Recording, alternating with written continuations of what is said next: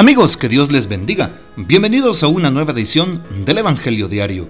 Estamos a viernes 17 de junio, en esta undécima semana del tiempo ordinario.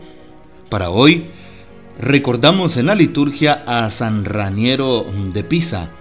San Raniero, hasta los 19 años, prefirió las diversiones y la vagancia su encuentro con el eremita Alberto facilitó su conversión.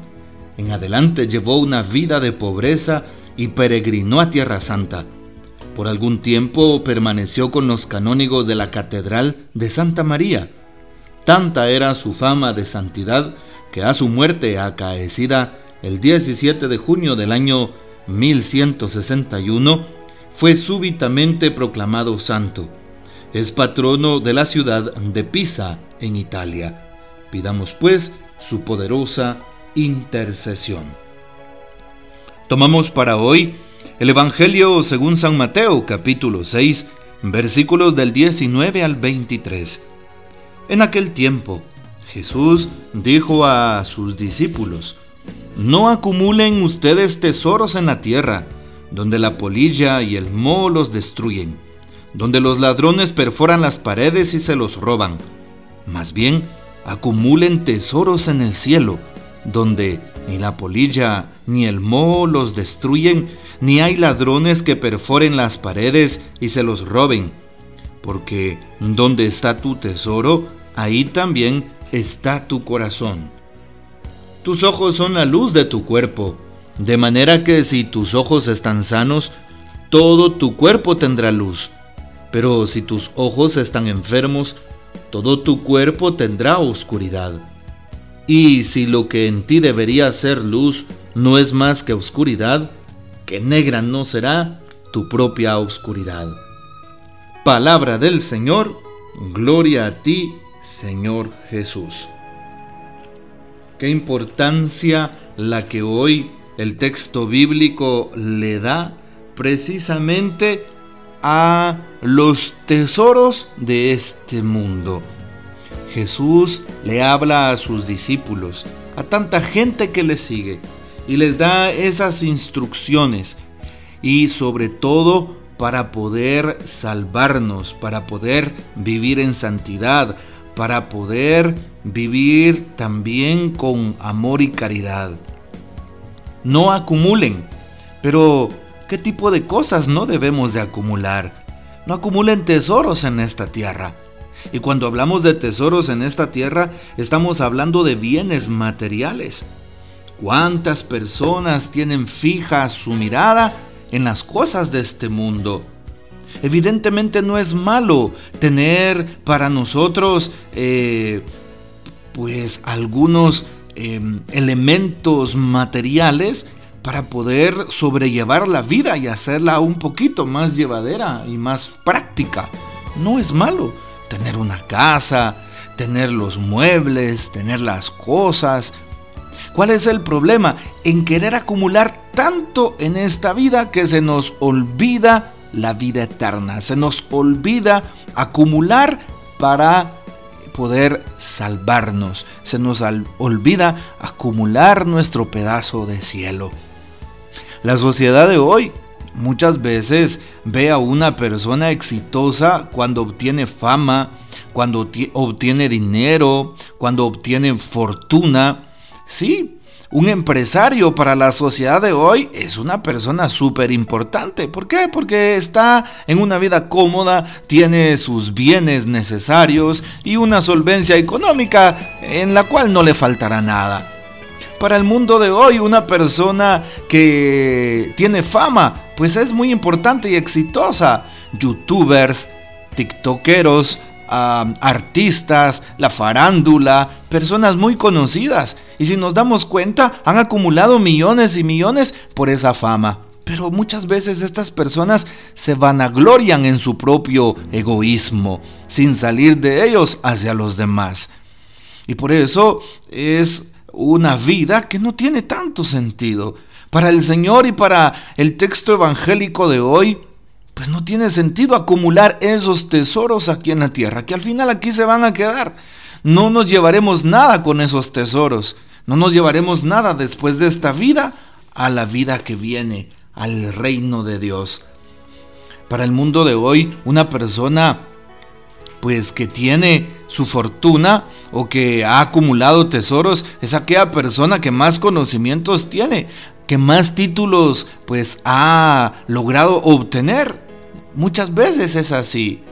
Y la persona que es más inteligente, nos damos cuenta que no es eso lo que nos pide la palabra. No acumulen tesoros en la tierra. ¿Por qué? Porque la polilla y el moho los van a destruir. Así es, las cosas de este mundo se quedan en este mundo. El dinero no nos servirá para la vida eterna. Sí, los bienes no nos servirán para la vida eterna. Las modas, la fama no nos servirá para la vida eterna. Todo lo contrario, nos van quitando esa vida espiritual, nos van quitando la atención, robando la atención en Dios, nos roban la atención desde el amor en el prójimo, nos roban la atención de los demás. Por eso, no acumulemos tesoros en este mundo, nos dice hoy Jesús a través de su palabra. Y hoy también llama la atención cómo el Señor nos pide que acumulemos tesoros en el cielo. ¿Cuáles son esos tesoros que no les entra la polilla ni los destruye el mo? Es precisamente la caridad. El capítulo 25 del Evangelio de San Mateo nos habla de las obras de misericordia. Bueno, hagamos caridad a través de las obras de misericordia. 14 corporales, 14, eh, perdón, 7 corporales, 7 espirituales para hacer un total de 14, como lo sabemos.